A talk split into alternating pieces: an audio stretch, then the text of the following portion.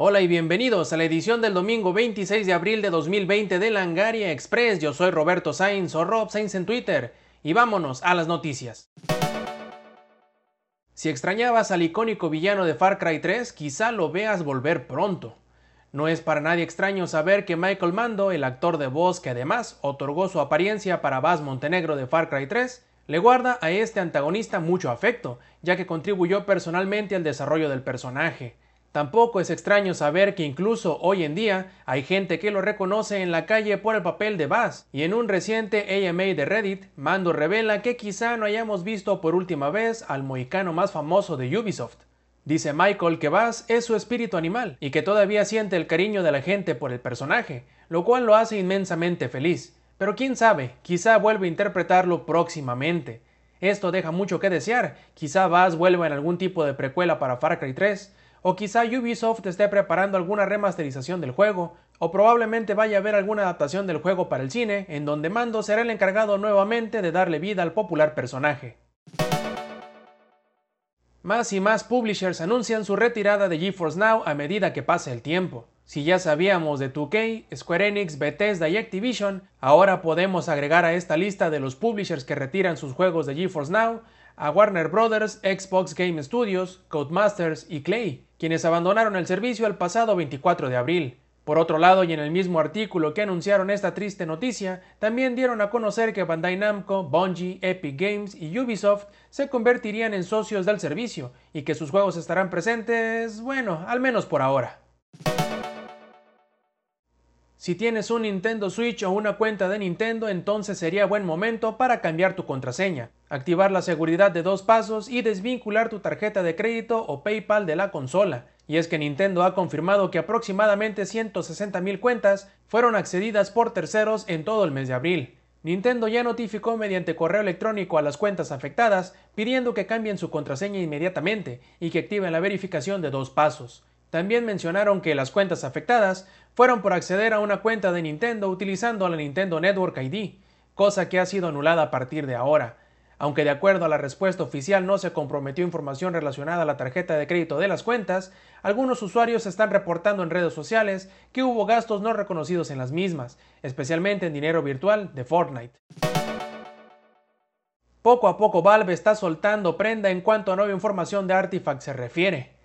La más reciente dosis revelada asegura que el renacimiento de Artifact incluirá un nuevo modo historia, que dará seguimiento a la que iniciaron con A Call to Arms, pero que se integrará al progreso del juego. Esto quiere decir que Valve está buscando recompensar a los jugadores sin importar que jueguen o no el modo competitivo, y sin duda un modo en solitario será gran ayuda en esto, así como en darle confianza al jugador para que en algún momento dé el salto al modo competitivo. Animal Crossing New Horizons acaba de romper otro récord y uno bastante grande. De acuerdo al sitio Superdata de la firma analizadora de datos Nielsen, Animal Crossing New Horizons rompió el récord de ventas digitales que se tenían registradas en un solo mes, con un total de 5 millones de compras digitales únicamente durante el mes de marzo. Recordemos que el juego salió el 20 de ese mes, así que logró este récord en tan solo 11 días, por lo que nos preguntamos, ¿cuánto ha vendido ya contando abril? Y cuántos se habrán vendido en total sumando el físico y el digital. De esta manera Animal Crossing New Horizons le quita el trono a Call of Duty Black Ops 4, que había conseguido la marca con 4.2 millones de unidades en un solo mes. Durante la semana pasada se reveló que el código fuente de Counter-Strike Global Offensive se había filtrado, pero Valve asegura que no hay nada que temer. La principal preocupación de los jugadores tras el conocimiento de que el código fuente de Counter-Strike Global Offensive se habría filtrado es el potencial de que nuevos hacks puedan ser desarrollados a causa de ello, aunque el desarrollador no ve motivo para esto. Según reveló la cuenta oficial del juego en Twitter, esta sección del código fuente ya había sido filtrado en 2018 y según estimación del mismo desarrollador, no hay motivo de alarma al momento de jugar las versiones actuales del juego, ya que no derivará en ningún software malicioso. Lo que sí aseguran es que estarán investigando la situación a fondo y si encuentran alguna razón por la cual se deba tomar alguna acción preventiva, la darán a conocer. La secuela de Horizon Zero Dawn es inevitable, pero los nuevos rumores sobre ella aseguran que no se detendrán en una segunda parte. Según distintas fuentes que hablaron con Video Games Chronicle, Guerrilla Games ha tenido que ampliar no solo el número de juego que veríamos dentro de la ahora franquicia de Horizon, sino también la plataforma en la que llegaría la siguiente entrega. Originalmente se tenía planeado que la segunda parte, que habría empezado su desarrollo poco después del estreno del juego original, llegara al PlayStation 4, pero ya no será así, e incluso los planes de un juego intermedio terminaron siendo absorbidos por esta, en un supuesto modo cooperativo que presentará. Aseguran las fuentes que el juego, como es de esperarse, ahora llegará en el PlayStation 5 y será gigantesco, con un mundo no solo mucho más grande que el título original, sino que brindará nuevos niveles de libertad que no eran posibles antes. Lo mejor para los seguidores de Horizon Zero Dawn es que los planes actuales, según los rumores, es que habrá mucho de esta franquicia en los años venideros, pues ahora no solo se quedarán en una secuela, sino que tienen planeada una trilogía. Aunque muchos pensábamos que System Shock ya estaba muerto, parece que estábamos un tanto equivocados.